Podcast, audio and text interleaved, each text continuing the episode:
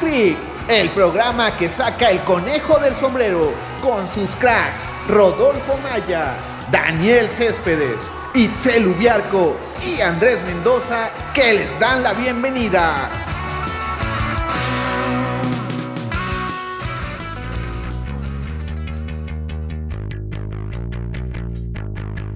¿Qué tal amigos de Hack Trick? Los saluda Andrés Mendoza.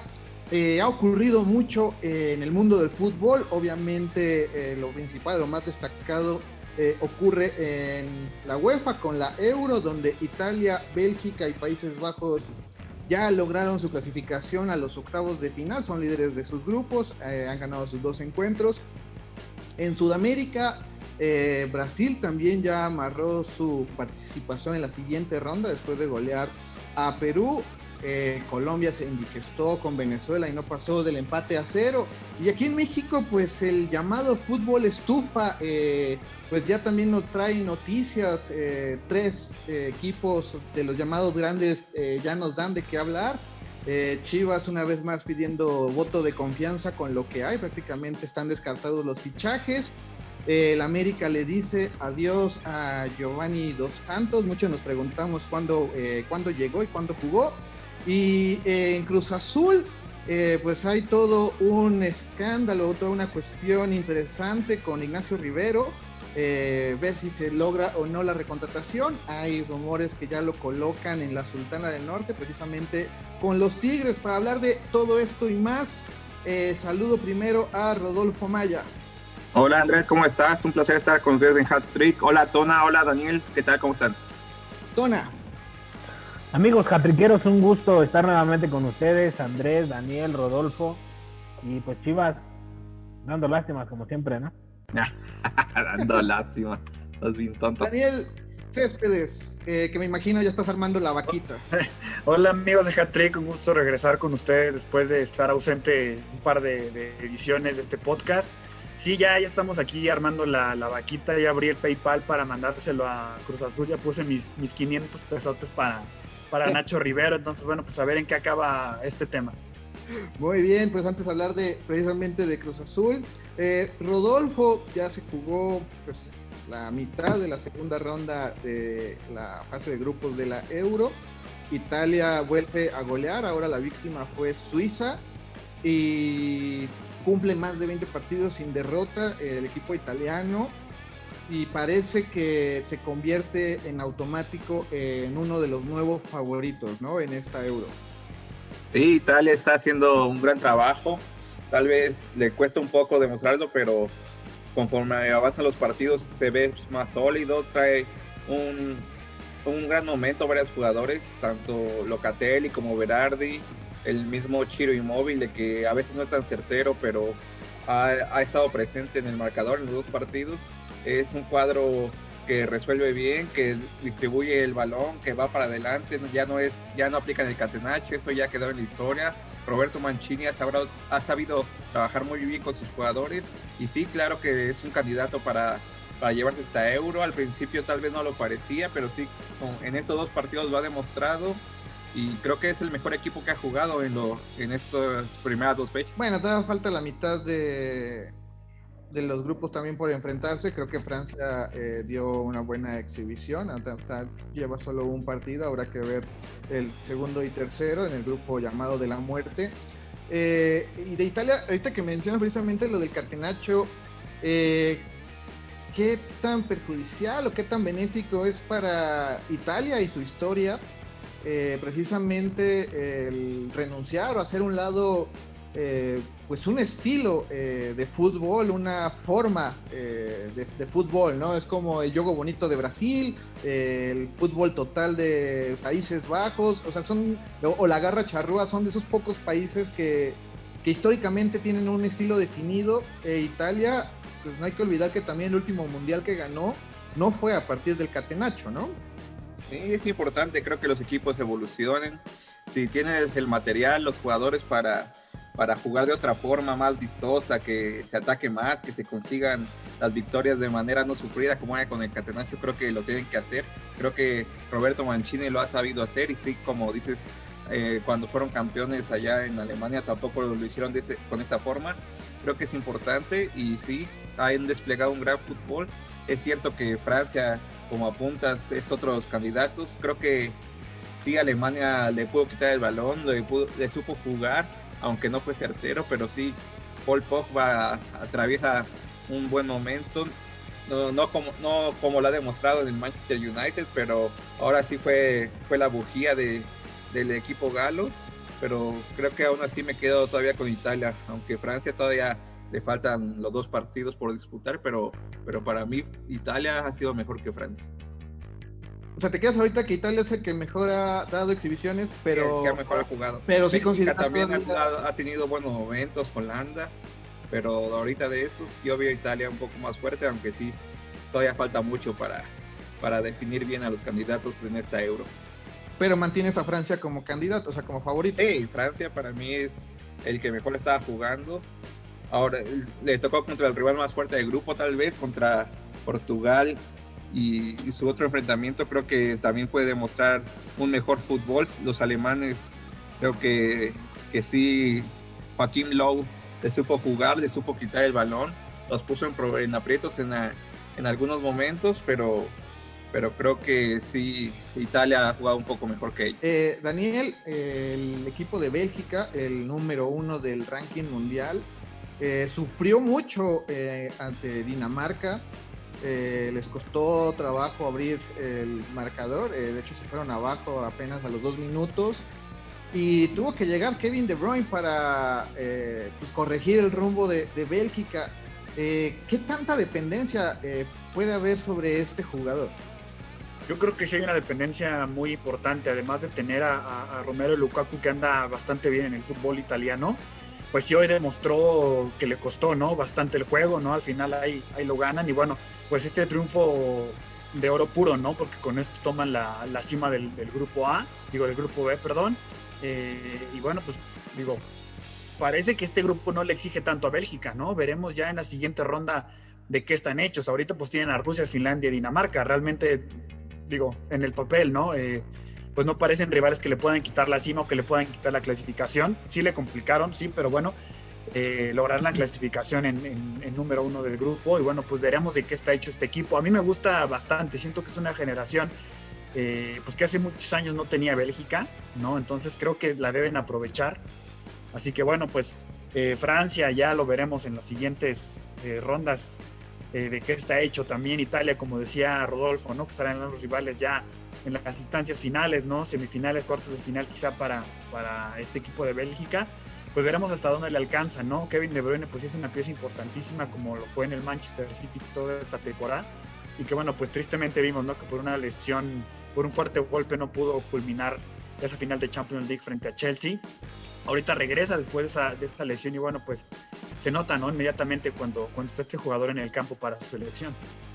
También ha sido importante Torgan Hazard, siempre ha estado a la sombra de su hermano Eden, y ahora Torgan es el que está siendo titular y es quien anotó el primer gol hoy y el que le puso el pase a Kevin De Bruyne para, para, para su tanto. Creo que es importante también que ya haya otros valores y que otros jugadores tomen esa batuta. Si, si Eden Hazard no está en buen momento, creo que es importante que Torgan ahora lo esté. Tona, eh, precisamente iba a preguntar, eh, ¿qué tan benéfico para el líder del ranking mundial o qué tan perjudicial puede ser precisamente en la fase de grupos enfrentar a rivales eh, pues que el récord te dice son muy inferiores, pero enfrentarlos tanto en mundiales como en, en las euros siempre son más que una piedra en el zapato, ¿no? Rusia, Finlandia, Dinamarca, tal vez no suelen ser finalistas constantes, pero sí suelen ser ese equipo que te anda mordiendo, mordiendo y te desgasta demasiado.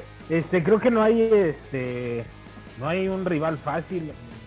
El fútbol es un partido, es un juego de 11 contra 11 y obviamente los equipos que en, apariencia son los más débiles son los que sacan más la casta, la fuerza, eh, por sacar un resultado y demostrar pues que también pueden llegar a ser este, tomados en cuenta en este tipo de competiciones. Eh, obviamente, eh, pues aquí la, eh, ¿cómo lo diré? la obligación de, de los equipos llamados grandes o de selecciones mejores tienen que demostrarlo dentro de la cancha, tienen que ser superiores, tienen que avasallar a sus rivales. Si no, pues eso los deja mal parados, aunque seas el número uno de, del ranking FIFA, ¿no? Entonces, eh, tienen que demostrarlo en la cancha con, los parados tácticos y, y, sobre todo con los jugadores de que, de que están y de que son superiores. Y precisamente en los torneos, ¿no? Tona de nada te sirve ganar en los amistosos o sumar puntos, sumar puntos en el ranking y estar en el primero, si en los torneos eh, eso no se refleja. Sí, es claro. Eh, creo que, que, muchas selecciones, pues ese es su objetivo, ¿no? El, ganar cosas o trofeos en lugar de estar eh, ganando puntos o partidos amistosos o moleros, ¿no? Como a México, perdón que lo diga, pero a nosotros nos gustaría que México tuviera un título importante a nivel internacional que andarle ganando a Honduras, que andarle ganando a islas este, Fiji o Trinidad y Tobago, ¿no? Realmente, entonces, eh, pues sí, como lo dices, lo más importante es ganar algo en lugar de sumar puntos que no te sirven de nada. Eh, situación similar, eh, Países Bajos, ¿no? Eh, Rodolfo, que por cierto, tu héroe, a ese sujeto que mañana tras mañana escuchaba sus conferencias con el Barcelona, Ronald Koeman, no sé de quién estabas pensando, estuvo en el partido de hoy, en el partido, estuvo en el Amsterdam Arena, viendo posiblemente la nueva contratación del Barcelona a Memphis Depay y obviamente a su eh, pupilo ya Frankie de Jong, ¿no? Holanda también ha explicado, fue un fútbol, creo que fue superior a Ucrania, pero se le complicó. Ya creía que tenía el partido ganado y los ucranianos desempataron, pero al final sacaron la garra y pudieron superar a los ex soviéticos y hoy despachó a Austria, creo que se quedaron cortos, creo que pudieron haber hecho, tener un marcador más amplio. Y Holanda sí también es uno de los candidatos. Y es importante que despierte jugadores como Depay, Dumfries, que ha sido un jugador muy peligroso por la banda derecha, ya lleva dos goles en este torneo. Y, y sí, eh, cada vez se están viendo mejor. Creo que contra Macedonia puede haber una goleada. Los macedonios juegan con el corazón, pero, pero les falta ese fútbol. Les falta que, que haya creo que otros 8 o 9 jugadores, otros 8 o 9 Goran Pandev, pero pero no, no puede ser así. Creo que puede haber goleada y pues, Macedonia se puede despedir con, tres derrotas. Creo que sí puede haber goleada, pero también Países Bajos ha demostrado una falta de contundencia eh, impresionante, ¿no? Tanto con Ucrania como eh, este jueves ante Austria, creo que lo que falló a Países Bajos fue la contundencia, porque en los dos partidos realmente tuvo para meter unos tres más, eh, ya sea de Pay o, los jugadores que están al frente, eh, realmente no tienen la puntería nada fina. Sí, sí, les ha faltado contundencia, estar más precisos a la hora de la definición. Y, y sí, Austria no, no puso tanta resistencia. Creo que los ucranianos fueron un, rival más peligroso. Ahí está que les metieron dos goles y y sí parecía que sacaban el empate, pero Dumfries hasta 85 fue que fue quien le dio la victoria a los tulipanes. Creo que sí es un equipo importante, que sí deben mejorar todavía. Ahí Frank de Boer los tiene que meter en cintura para que sean más contundentes y creo que sí pueden golear a Macedonia del Norte y después veremos contra quién se enfrentan y, yo sí los veo, yo creo que mínimo en semifinales.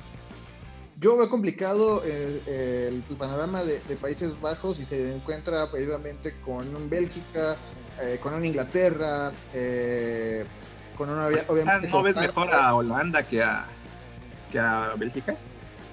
Ahorita, no, yo no veo. Al fin y al cabo, Bélgica tiene contundencia. Al fin y al cabo, Bélgica tiene un juego compacto. ¿Pero cómo le costó hoy? Sí, pero al fin y al cabo tiene contundencia. O sea, realmente. Si no eh, aparece De Bruyne, creo que no, no hubieran ganado, ¿eh? Sí.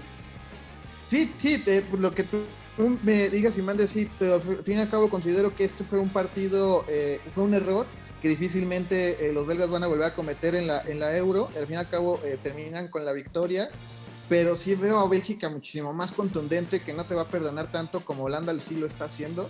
Eh, lo mismo con Francia, lo mismo con Inglaterra, lo mismo eh, hasta si tú quieres con una Alemania o un Portugal. O sea, creo que el problema eh, de los Países Bajos es que si no resuelven el problema de contundencia y de confianza, que como tú dices, una goleada ante Macedonia les podría brindar esa confianza, pero si no lo hacen, creo que Países Bajos sí se podría ir rápido de este torneo. Y otra cosa, en este grupo, lástima que es un torneo donde avanzan tres eh, eh, los, mejores terceros eh, lugares, porque el Ucrania-Austria, si fuera por, pelea por el segundo lugar, sí sería a muerte, pero también los dos equipos son conscientes que con el empate, pues les bastaría para estar en la siguiente ronda. del otro lado, hay partidos todavía por, por, jugarse, grupos que apenas llevan un partido, donde pues valdrá la pena en el grupo de eh, está Inglaterra y República Checa que lideran el grupo, está Croacia y Escocia. Inglaterra enfrentará a Escocia en un duelo de británicos, eh, República Checa a Croacia, en el que pues Croacia eh, podría, perdón, los ingleses y los checos podrían ya estar clasificados y ganan sus duelos. Sin embargo, el grupo E está sumamente apretado, Eslovaquia lo lidera, España y Suecia con un punto están en segundo y tercer lugar, y abajo Polonia. Eh, aquí vale la pena ver si España es capaz de, solventar esta generación de los problemas que se le ha acusado eh, mucho a Luis Enrique de aferrarse a, Morata, que se fue abuchado, la, pasó mal ante Suecia. Y pues realmente es una situación ya de morbo, ¿no? En España, a ver si, si logran avanzar y si logran reponerse y sobre todo ver cómo Luis Enrique va a, sacar ¿no? las castañas de ese fuego. Sí, increíble lo que sucede con, con Morata, ¿no? El, que incluso el mismo entrenador, ¿no? Y sus compañeros salen a, a defender al, jugador, que bueno, pues ustedes saben que es un jugador pues polémico, ¿no? Ha, fallado algunas jugadas increíbles en los clubes en los que ha estado. Y bueno, pues ahora tiene la gran responsabilidad de hacer goles para, para la Roja, ¿no? Y bueno, pues ya ha quedado de ver España en este único juego que, pues, que ha disputado. Veremos eh, qué le depara la Euro, si Luis Enrique a hacer los ajustes necesarios, pero sí yo no veo a España como una de las selecciones favoritas en, en esta Eurocopa, ¿no? Cuando antes era, era la máxima candidata, ¿no? A, a, llevárselo, bueno, ya se la, se la ha llevado, pero bueno, ahorita sí hay selecciones muy por encima, ¿no? De esta España, creo que Luis Enrique tiene un trabajo eh, bastante complejo en estos años, eh, ya no digamos del Euro, ¿no? Sino en los próximos años, pensando ya en, en el Mundial, pues establecer una, una buena generación de, de, jugadores españoles, ¿no? La, la, vara está muy alta para este equipo. Ya, digo, ya fueron campeones del mundo con una generación que ya dio lo que tenía que dar. Y bueno, ahora tienes que construir una nueva España, ¿no? Entonces, bueno, Luis Enrique tiene una tarea, eh, repito, titánica, ¿no? Y, bueno, pues la Euro es un buen parámetro para él, para ver de qué está hecho y, y, bueno, pues ver esta generación cómo, cómo la encamina, ¿no? De cara al próximo Mundial. sí, porque es una yo creo, porque sí se vio. Si, si Holanda tiene problemas en la definición, creo que España estuvo peor. Sí tuvieron varias, varias opciones y no las pudieron concretar. Creo que va a ser muy difícil. Sí va a ser, sí creo que puede ser el primer lugar de este grupo sin problema, pero ya a partir de ahí se le se va a venir un camino para arriba para Luis Enrique. Yo no los veo tampoco como serios candidatos. Para mí a lo mucho pueden llegar a cuartos de final y de ahí no van a poder pasar. Creo que sí, Luis Enrique tiene que hacer una reestructura. Ah, ya lo está haciendo, ya, ya ha dejado atrás a varias vacas sagradas, pero, pero aún así le falta mucho a esta España, le falta mucho trabajo y, sí va a ser muy problemático su camino en esta euro. Pero creo que aquí es la, dualidad, ¿no? Eh, es el que vas a priorizar precisamente en esta euro, eh, el cambio generacional eh, con miras al mediano y largo plazo. Sabemos que cuentan con jugadores que todavía son joyas en sus equipos, ¿no? No por nada es Tom Pedri, eh, no por nada está, eh, no sé, Mikel Oyarzabal, que, que no está convocado. tiene varios jugadores, Eric García, por ejemplo, que, tanto desea Rodolfo ya ver en el Barcelona.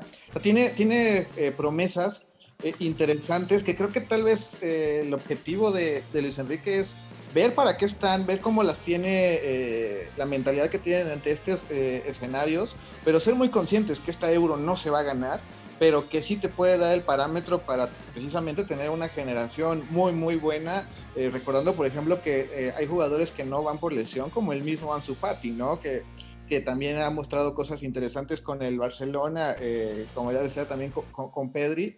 Entonces, creo que a Luis Enrique en España le deben de tener más paciencia. Creo que fueron muy fatalistas con, con el resultado ante Suecia. Al fin y al cabo, creo que Suecia es el rival más complicado de ese, ese sector también. Eh, y la verdad, eh, como sí dice Rodolfo, tal vez no avancen ni siquiera de, de, cuartos o de octavos, pero el proceso pues debe continuar y yo sí pienso que eh, tal vez hasta para el Mundial de México podría llegar con una selección, bueno, México, Estados Unidos y Canadá, con una, con una selección eh, más que interesante a pelear otra vez por esos primeros lugares. Sí, Suecia era muy complicado, creo que también Polonia le, va a poder hacer algo, no va a ser tan fácil superar a los polacos, y más ahora que, que viene una derrota inesperada contra Eslovaquia, va a ser un rival muy duro. Lewandowski también fue criticado que no apareció en este partido, pero pero creo que sí, sí va a estar muy duro también para España. Creo que sí puede ganar este partido, pero le va a costar mucho contra los polacos. Que sí, la, con todo para llevarse esta victoria. La ventaja que tiene España es que si te falla eh, Morata, tienes a Gerard Moreno. El problema que tiene Polonia es que si te falla Lewandowski, no tienes a nadie, ¿eh? Ah, sí, sí, sí, Polonia está muy limitado. Y bueno, por último, el grupo F, el de la muerte, Portugal y Francia lo lideran, Alemania y Hungría están abajo. Eh, se va a enfrentar Francia ante Portugal y Alemania ante Hungría, lo cual eh, pues nos dice eh, la, lógica que Alemania ganaría su partido de Hungría. Portugal o Francia o empatan o uno de los dos gana, lo cual pues va a terminar cerrando este grupo y nos va a dejar el platillo fuerte para el cierre. Es la tercera jornada que se disputará, si no me equivoco, el próximo jueves. Eh, en lo personal, Alemania eh, por ese autogol eh, me hizo quedar mal en el sentido de que para mí Alemania iba a avanzar como segundo. pero sí creo que también esa derrota y la forma que es un autogol de el hermano perdido de Alanis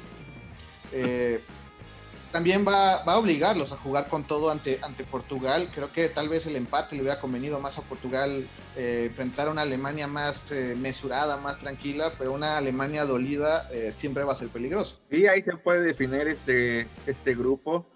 Creo que va a ser un gran partido. Portugal contra Alemania, vamos a ver de qué están hechos los, los germanos. Se tienen que sobreponer a esta derrota, yo que sí estaba presupuestada, pero, pero Portugal también va a ser un rival duro le costó también a los portugueses abrir el marcador contra, contra los húngaros. Tuvieron una gran defensa los magiares, pero, pero al final Rafael Guerreiro y Cristiano Ronaldo con un doblete fue que obtuvo la victoria. Creo que va a ser un duelo parejo. Tú, Andrés, que veías muy favorito a Alemania, ahora yo creo que ya te diste cuenta que, que no va a tener algunos problemas.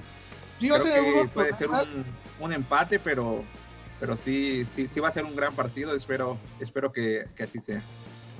Sí, sigo, sigo eh, viendo a Alemania por encima de Portugal, eh, porque como bien lo dices, eh, sí, goleó Portugal a Hungría, pero no hay que olvidar que Hungría es el rival más débil de ese grupo y todavía al minuto 80 Portugal estaba sufriendo. Realmente fueron destellos, realmente todo el primer tiempo y el segundo tiempo ni siquiera concretaban llegadas, Cristiano Ronaldo se veía muy perdido al ataque, eh, se hicieron las modificaciones en el equipo portugués, pero tampoco se veía como por dónde, no se vio ese fútbol eh, alegre o ese fútbol portugués eh, de, toques de primera, segunda intención y correctos, fallaron muchísimo en esa situación. Y por el lado contrario, al fin y al cabo, pues Alemania pierde con el campeón del mundo por un autogol Sí, es verdad que todavía le anulan dos goles a los franceses por fuera del lugar, que Mbappé y Karim Benzema mostraban buena química, sería interesante si llega al Real Madrid, pero eso será un tema de más adelante. Eh, que al fin y al cabo creo que Alemania eh, le complicó demasiado al campeón y era a lo que aspiraba. Al fin y al cabo, pues creo que sí, la diferencia de los rivales que enfrentaron, eh, con todo y que es una derrota, salió mejor parado Alemania de lo que salió parado eh, Portugal, con todo y que haya ganado 3-0, que para mí generó muchísimas dudas Portugal. Sí, sí generó dudas. además sabes que Andrés nunca puedes, nunca puedes, este, pues olvidarte de Alemania, ¿no? Eh, siempre en algún momento se vuelven competitivos y, agarran su, ritmo.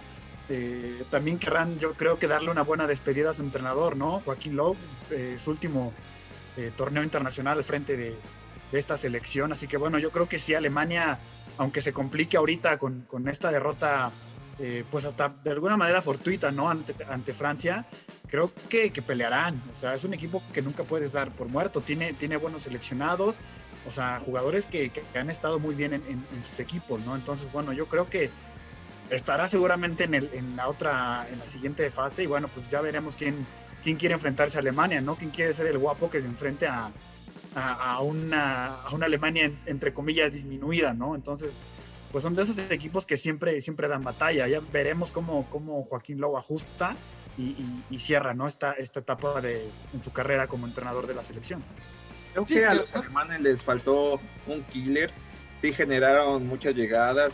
Ahí estaba eh, Nabri, estaba Joshua Kimmich, que creo que que generaron varias jugadas, pero como que le falta alguien en Alemania, un delantero que, que meta todas las opciones que generaron contra Francia. Ahí está Müller, pero ya está disminuido, creo que, que no, ya no es el mismo jugador. Havertz todavía está muy chavo, todavía le falta mucho. Timo Werner de igual forma y todavía no, no se les ve esa confianza y sí, Fran y Alemania necesita a alguien contundente como lo tenía antes con Oliver Bierhoff, con ¿cómo se llama este chavo? El máximo goleador. Pensé que ibas a decir Klinsmann, ¿verdad? Klinsmann. Bueno, también Klinsmann era un gran centro delantero. Sí, sí, sí, por eso. ¿Quién, perdón? Ah, este, Polo, eh, no, otro. Klose, Miroslav Klose. Si tuvieron un Klose, un Vierjo, un Klinsmann, sería totalmente diferente. No, mala que jugamos atrás, pero sí. No, pues, ajá, pero pues precisamente, o sea, era, era un hombre eh, de medio campo que también tenía pegada y gol, o sea. Ah, sí, pero sí, creo que un centro delantero es lo que le hace falta a Alemania, un matón en el área.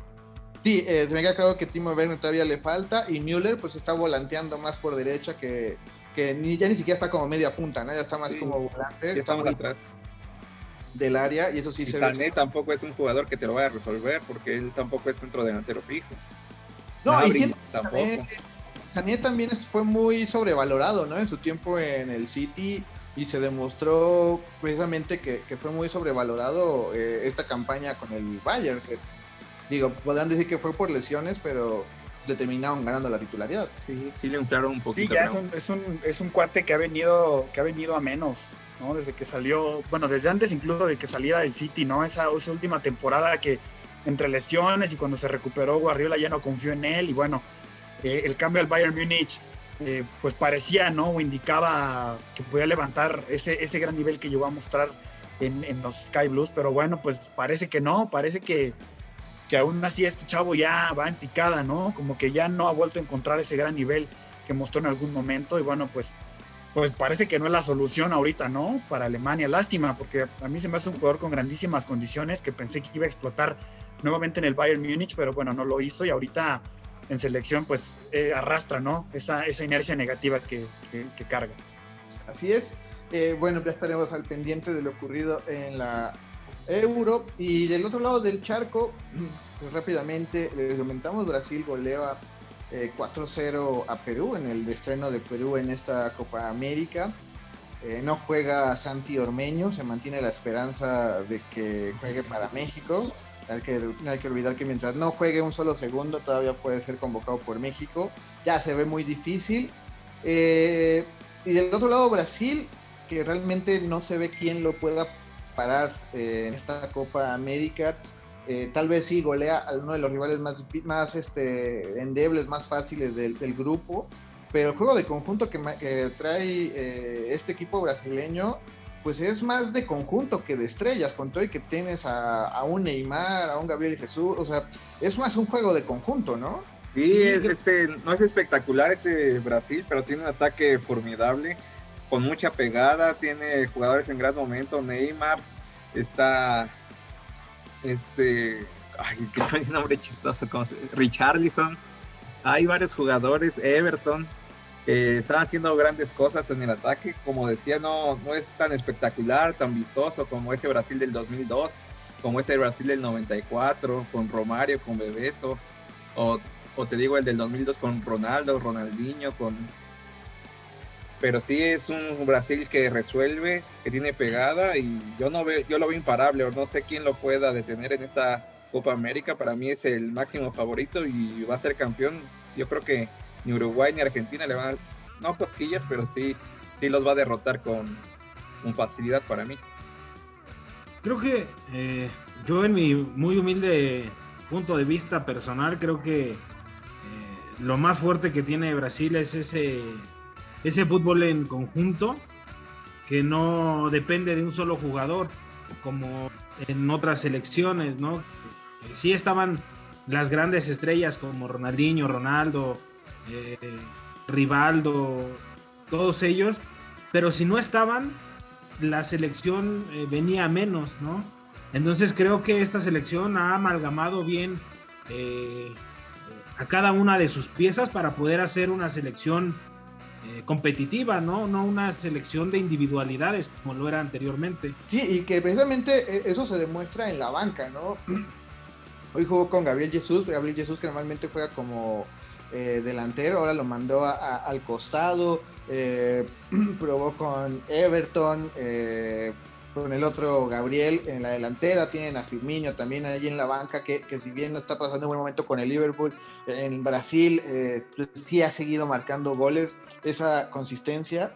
Y lo interesante que sin querer comparar, eh, a diferencia de la selección argentina, que durante mucho tiempo amoldaron eh, la forma de juego para beneficiar a Messi, aquí sí me está llamando un poco la atención que Neymar se está acomodando a lo que más convenga al equipo. Sí, y este, de, vez en cuando sí da esos destellos de, jugadorazo que es, ¿no? Y pudimos ver este, una jugada de fantasía que hizo, pero sí, como, como dices, tienes toda la razón.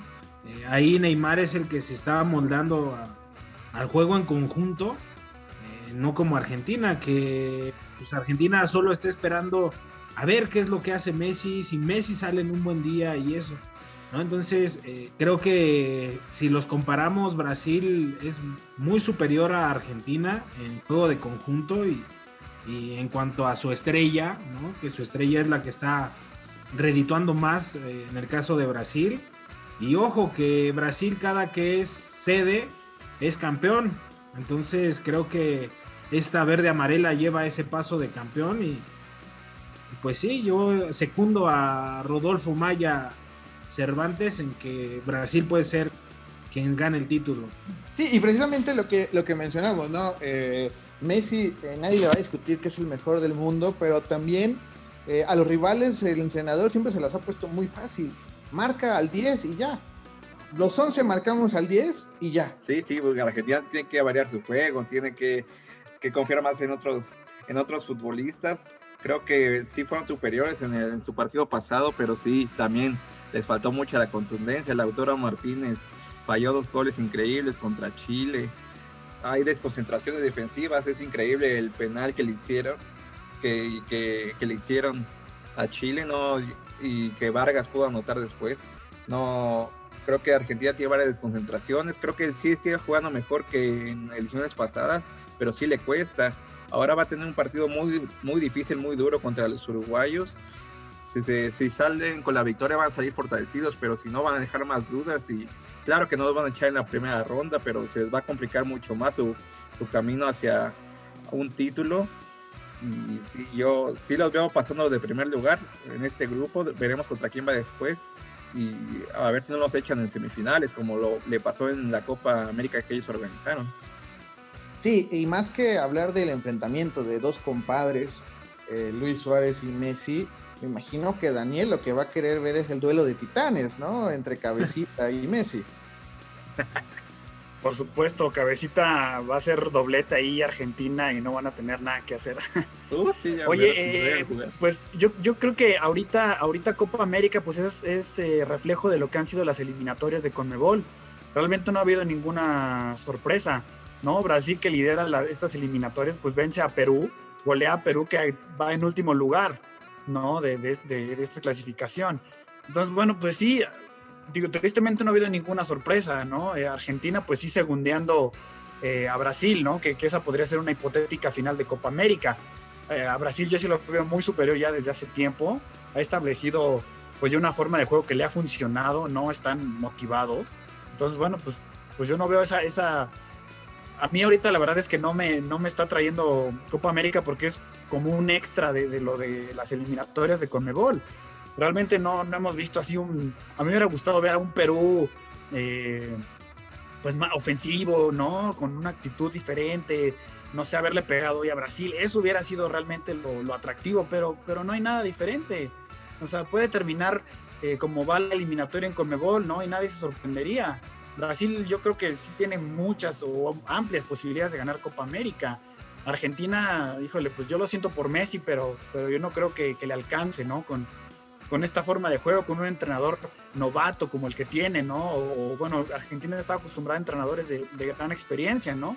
Y ahora pues, pues realmente no, no, creo que tenga las tablas para, para vencer a Brasil, ¿no? Entonces, bueno, pues para mí la Copa América es pues un torneo más, ¿no? No, no, no me causa ninguna emoción y bueno, pues con la Euro empalmada, pues, pues mejor nos vamos del otro lado del charco a ver ese fútbol, ¿no? Porque pues, las eliminatorias de Conmebol, digo, perdón, Copa América, que ya es ya lo mismo, eh, pues no, no representa pues ninguna competitividad, ¿no? Fuera de que mis jugadores de Cruz Azul están aquí, como decías Andrés, cabecita, ¿no? Este, eh, Yoshimar Yotun fuera de ahí, pues no, realmente yo no veo un, algo diferente, ¿no? A lo que hemos visto pues, en estos meses de, Conmebol, ¿no?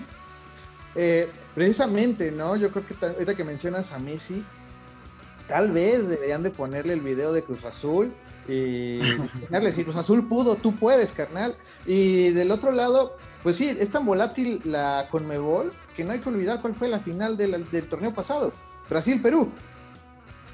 No, que va, va a estar grueso, no. no, sí, sí, sí, sí, le veo un nivel totalmente inferior a, a, la Euro y, y sí, no, no, no estoy tan de acuerdo con Daniel que no cause emoción, pero sí, pero sí, sí se nota el nivel muy, muy diferenciado. Creo que, esta Copa América se hizo al 10 para las 8. No, no sé si se debió haber jugado tiene varios problemas de organización, hay varios casos de coronavirus y, tiene varios, muchos problemas. Sí, coincido totalmente eh, con esa parte de que es una extensión de la eliminatoria. Eh, tal vez hasta la segunda ronda veremos emociones, pero sí es complicado, como bien le dice Daniel, en la mañana ver la, Euro y en la tarde ver estos partidos y resulta eh, una baja de calidad en el juego eh, salvo Brasil, ¿no? Como ya lo, habíamos mencionado, sí es en estos momentos la selección que se cuece muy aparte de, de toda Conmebol y de toda América. Sí, no se le pueden acercar nadie. Argentina es el que había demostrado más o menos un nivel también alto, pero no, no, ahorita no tiene varios problemas. Uruguay que también se había destacado por su gran ataque, también Ferros en la defensa, pero ahorita Cavani y Luis Suárez no pasan por tan buen momento aunque, aunque creo que Cavani sí, sí, cerró bien con el Manchester United, pero aún así se les ve también problemas. Se ve en la eliminatoria donde ahorita son cuatro, cuarto o quinto lugar y no, no, no, no están pasando por un buen momento. Sí, tal vez en la segunda ronda ya empecemos a ver un mejor fútbol. Esto esperamos, esperemos. Yo creo que Venezuela y Perú van a ser los que se, se vayan eliminados a pesar de Santiago Ormeño. Bueno, a ver si juega. y bueno, eh, viajamos ahora a México eh, para la mala noticia de muchos americanistas que en su momento se compraron la playera de Giovanni Dos Santos. Pues el club ya le dio las gracias. Y en lo personal se tardaron, ¿no? En darle las gracias. Sí, pues era más que obvio, ¿no? O sea, un jugador que no pasó de cinco partidos, de eh, minuto a minuto que jugó, porque no, en muy pocos fue titular y, rindió. Era más que obvio que el América no iba a seguir gastando eh, sus pocos pesos que tienen en las chelas que se tomaba el señor Giobrandi dos Santos, ¿no? Entonces, creo que por fin el América hizo algo inteligente y le dio las gracias a, a este bandido de, del fútbol sí se queda de ver Giovanni Dos Santos. se esperaba mucho más, se esperaba que fuera una estrella en el América, nunca se pudo adaptar, creo que lo más rescatable, rescatable que hizo fue ese gol a las Chivas con el que ganaron un clásico y fuera de ahí fue gris su desempeño, quedó mucho a deber.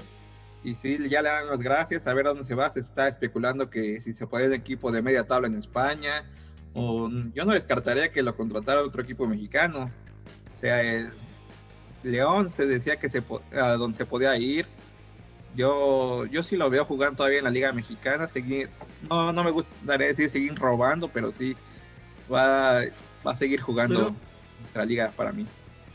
Si en América, que es el América, no jugó, ¿en qué otro equipo crees que con las inflas que tiene va a llegar a jugar? O sea, en el Atlas no va a jugar. No, por, no, es Guadalajara.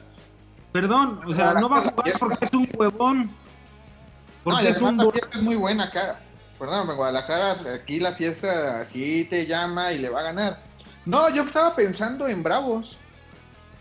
Sería interesante bajo el régimen del Tuca. Sería ese sí ya el último tren de hacer algo, ¿no? La bronca es el sueldo que percibe. ¿Quién va a pagarle los tres melones que se mete por, por año? Bravos. Tol Toluca, Toluca no lo quiso por el mismo tema, ¿no? Es un jugador pues que se vende caro, ¿no? Y no, para sí, va a tener que bajar sus pretensiones. Del fútbol no, mexicano. Pues sí, va a tener que bajarlas.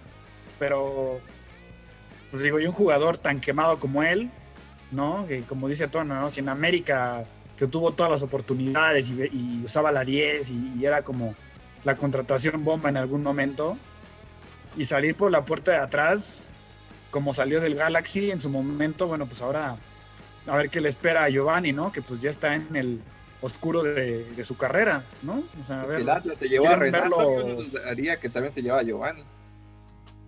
Bueno, pero Renato por lo menos rindió y Renato salió por el problema que tuvo con su esposa y que salió a, a la luz pública. No fue, fue, jugó e hizo cosas con, con el Atlas. Pero Giovanni Dos Santos que no juega, que se la pasa lesionado, que se la pasa crudo, que se la pasa cobrando, ningún equipo lo va a querer. Decía Andrés, en Bravos de Juárez, que es el único que le puede pagar, si Bravo de Juárez no quiere a Marco Fabián, que es del mismo corte, todavía juega un poco más, ¿no? Él tiene el despacho de salir a la cancha y hacerse, güey, ¿no? Pero Giovanni Dos Santos ni eso.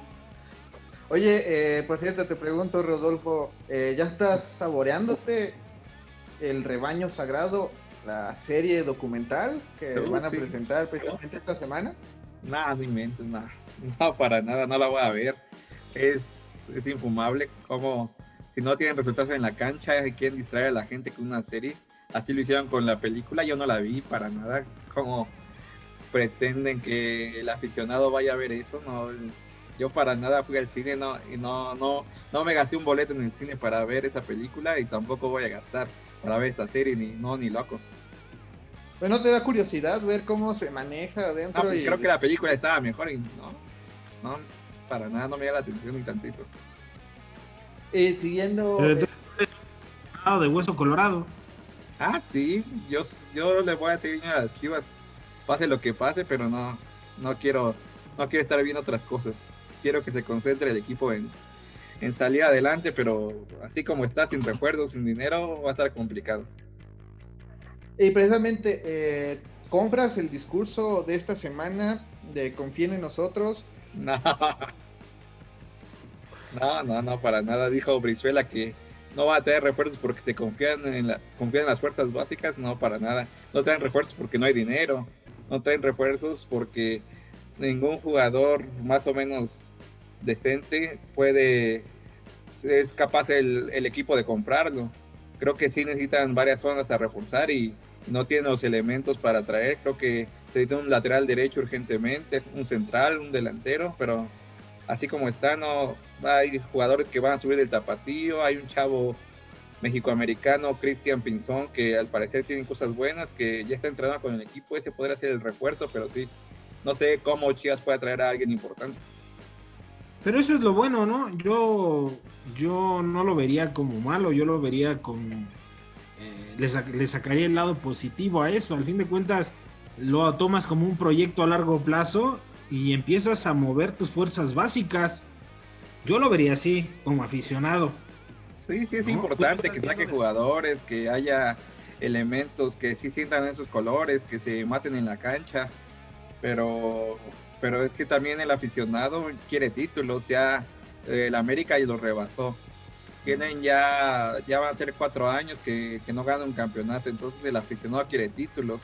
Creo que sí, sí es importante que saquen ese tipo de jugadores, que es lo que va a ser a futuro, que Chivas creo que cuando fue campeón en 2006 varios o la mayoría eran de cantera, pero, pero sí, el, aficionado quiere títulos y, y, sin refuerzos no se van a, no se van a lograr.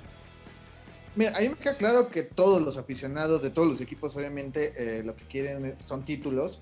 Eh, la verdad, yo lo que veo y el problema con los aficionados de, las Chivas es que, eh, como lo diría un expresidente, ningún Chile les embona.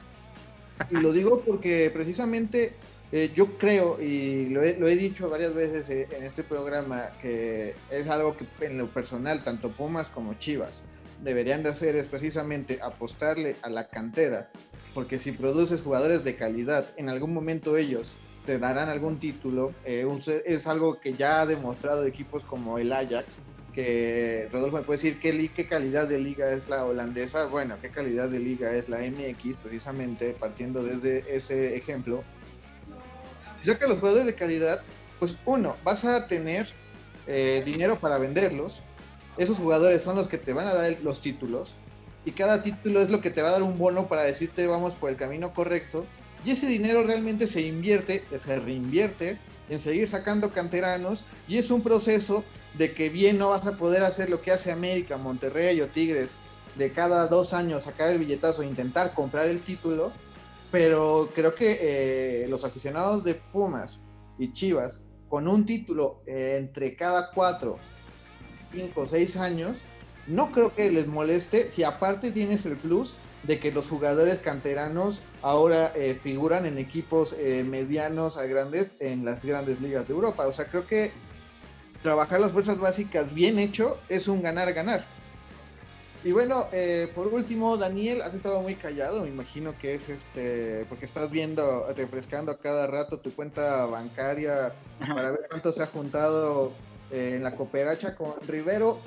Eh, yo me imaginaría que después de 26 años, 20 tantos años, no recuerdo cuántos años son, que pasaron sin el título, que la generación, 23, perdón, que al equipo que ganara el título, yo pensé que eh, pues la cooperativa iba a hacer lo imposible por quedarse con esos jugadores el mayor tiempo posible, eh, pero parece que no va por ahí el camino.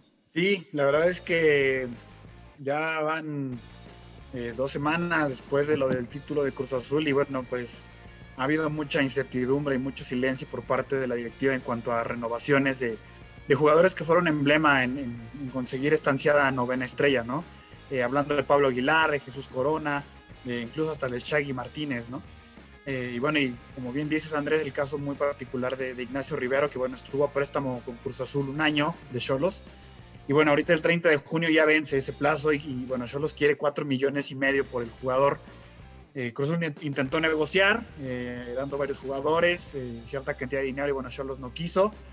Eh, se nota que Siboldi conoce bastante bien a este, a este elemento uruguayo, bueno, pues lo quiere en sus filas o quiere el dinero que en estos tiempos pandémicos pues no le cae nada mal a ningún equipo, ¿no? Entonces, bueno, pues parece que, que esta directiva o la cooperativa no darán su brazo a torcer por, por, por, Ignacio Rivero, que es un jugador de 30 años, que bueno, pues para mí vale su peso en oro y que bueno, a pesar de la edad, yo pienso que sí se debería pagar ese dinero un tipo totalmente importante en el esquema de Juan Reynoso, salvó a varias del equipo en momentos clave, incluso en la, en la final y en, bueno, en todo el camino de la liguilla. Pero bueno, pues parece que esta directiva no, no va a pagar ese dinero. Tristemente los aficionados pues andamos así bajoneados y queriendo hacer la vaquita, ¿no? Para, para comprar a, al buen Nacho, pero bueno, creo que eso no sucederá. Creo que terminará o en Cholos o en Tigres, ¿no? Se ha sonado mucho también que, estará en el equipo de Miguel Herrera. Veremos en qué termina. A mí se me hace muy lamentable esto, que, se vaya un elemento tan importante. Pero bueno, pues si se va, ya. tendrá Juan Reynoso la responsabilidad de encontrar a alguien que, haga estas funciones, ¿no? Porque pues Cruz Azul tiene ahorita la vara muy alta, ¿no? Tiene la responsabilidad de no quedarle mal a sus aficionados, de, demostrar que, que, no fue un simple buen torneo, ¿no? Que, que, se construyó una buena base y a, ver qué sucede. A mí la verdad es que no me gusta que, se vaya Nacho, pero bueno, pues al final la cooperativa no va a soltar el dinero y bueno, estamos como, tristemente como las chivas, ¿no? En tiempos de austeridad y en tiempos en los que ya no se paga... son los únicos en austeridad. Este, tanto dinero, ¿no? Por, por un jugador. Así que bueno, pues pues ni hablar, ¿no? Los del norte ahora son los, los poderosos económicamente y bueno, pues ni hablar, a ver cuándo sanea Cruz Azul todo este desmadrito que hizo Billy Álvarez y con su grupo de, de cooperativistas que se unieron a, esta tranza que duró tantos años, ¿no? Y bueno, pues ahorita en lugar de mantener esa base e invertir, pues no, no se dará y, y nos quedaremos los aficionados llorando por, por el buen Nacho Rivero. Pero bueno, nosotros con esto llegamos al final de este episodio. Esperemos lo haya disfrutado. Rodolfo. Gracias, un placer haber estado con ustedes. Tona. Gracias, un placer estar con ustedes. Y quiero decirle a Rodolfo antes de irnos que vea la serie de Chivas. Estoy leyendo por aquí una reseña y sí se dan con todo, ¿eh? Por ahí Ten habla de que JJ Macías es un soberbio y otras cositas, otros chismecitos que hay por ahí. y me lo cuentas. Daniel Céspedes. Nos vemos, amigos de Hat Trick. Igual, Rodolfo, por favor, ve la, ve la serie de, Chivas. Creo que te va a ilustrar bastante de lo que es tu equipo. A ver qué, qué conclusiones sacas tú, Chiva, hermano. Gracias, amigos de Hat Trick. Eh, yo soy Andrés Mendoza, quien agradece su atención. Solo le dice a Rodolfo, ve la serie, infórmate de otros medios. No todo es Chivas TV o ESPN. Agradecemos a Jesús Leiva y Eitzel Ubiarco en la producción. Nosotros nos vemos el próximo martes. Adiós.